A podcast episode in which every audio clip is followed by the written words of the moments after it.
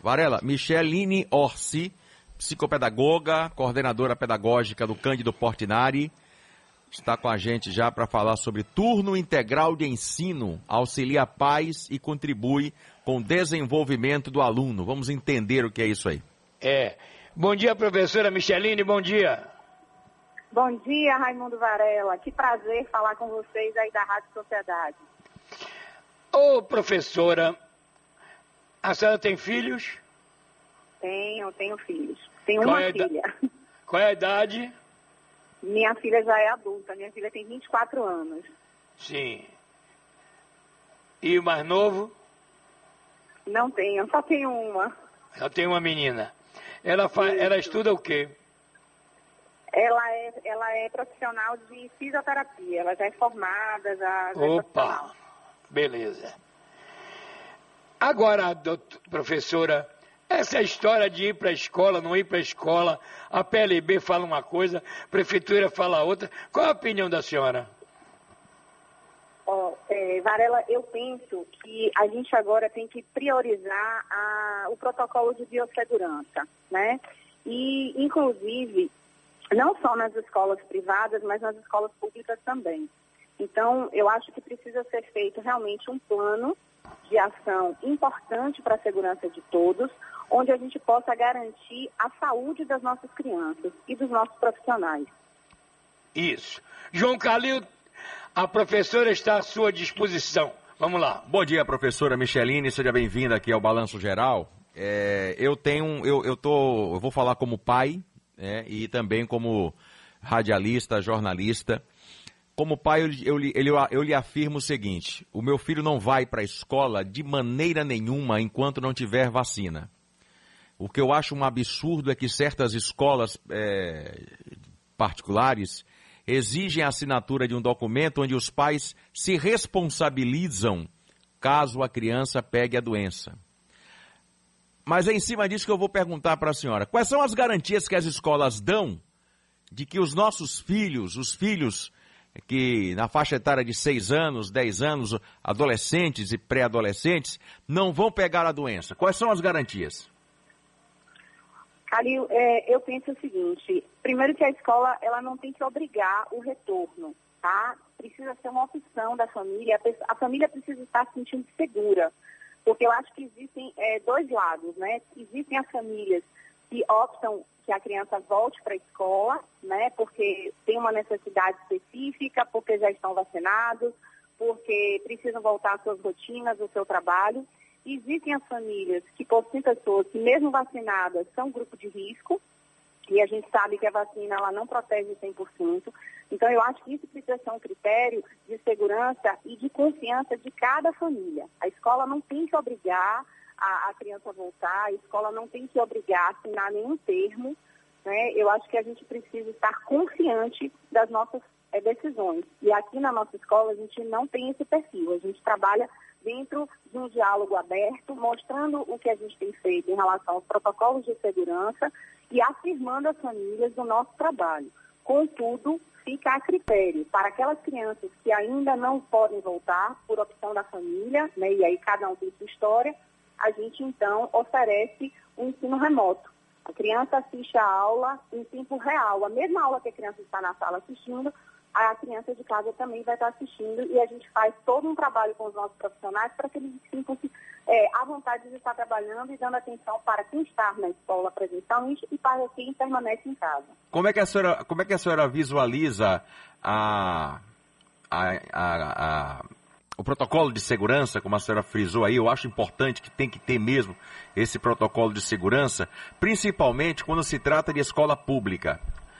E a gente fez aqui na Record TV Itapuã, Varela viu, né, nós fizemos aí uma, uma peregrinação em algumas escolas, e algumas escolas é, se mostraram longe do ideal.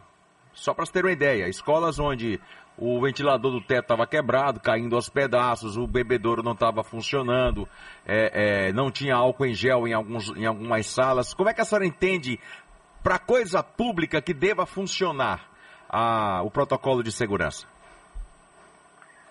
É, Primeiro, como eu falei inicialmente, a saúde, para mim, é o principal foco hoje, né? Porque a educação, a gente consegue reorganizar isso em alguns anos, essa parte pedagógica, os conteúdos.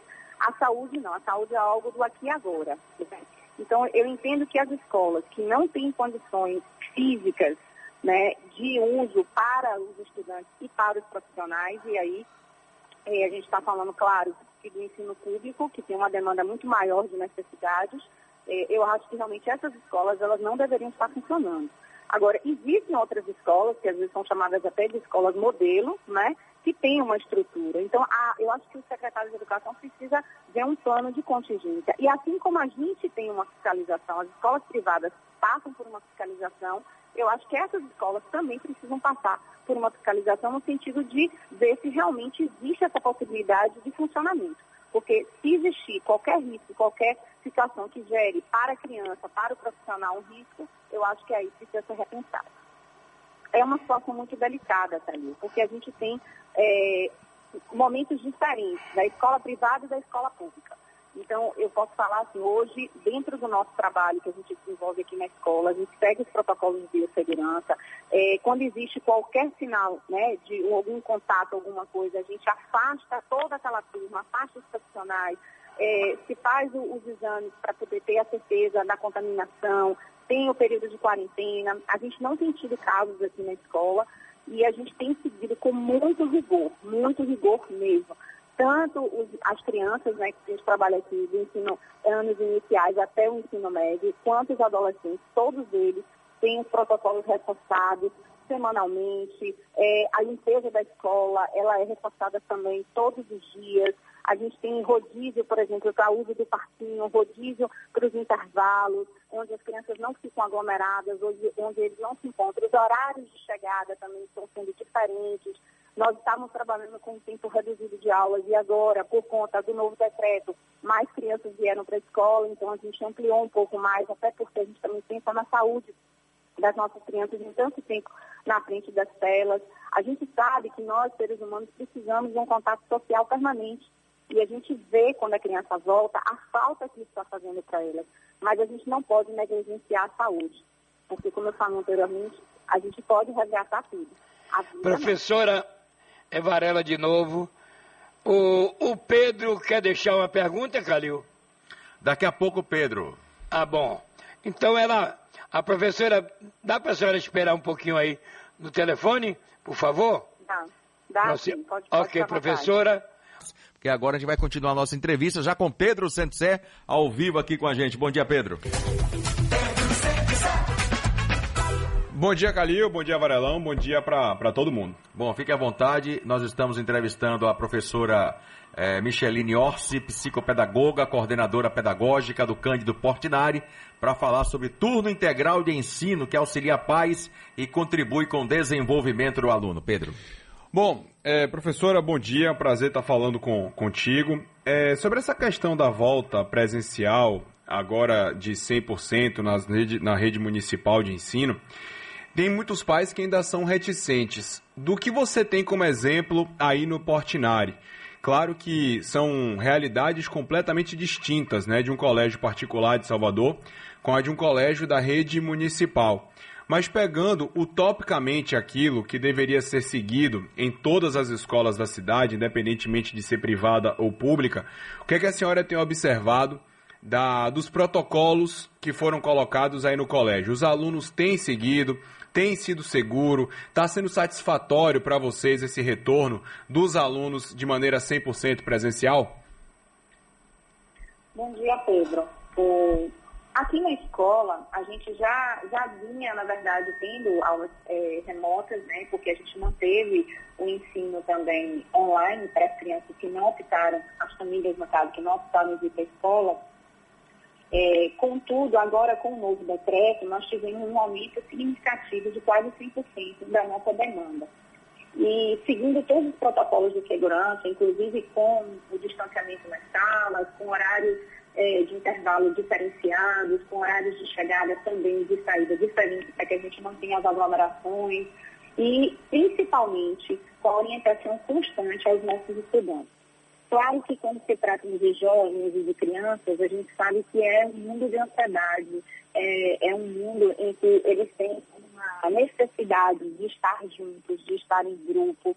Isso faz parte do processo né, de crescimento e de amadurecimento dos nossos jovens.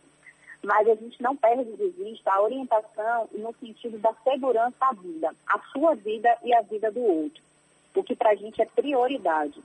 É, eu falei anteriormente que a gente respeita muito o posicionamento da família, no sentido de que eles possam realmente estar é, se desenvolvendo, se desenvolvendo é, de uma forma plena, porém com segurança. Então a gente vem seguindo todos os protocolos de biossegurança, inclusive adaptando esses horários, que para a gente também é importante, evitando assim as aglomerações.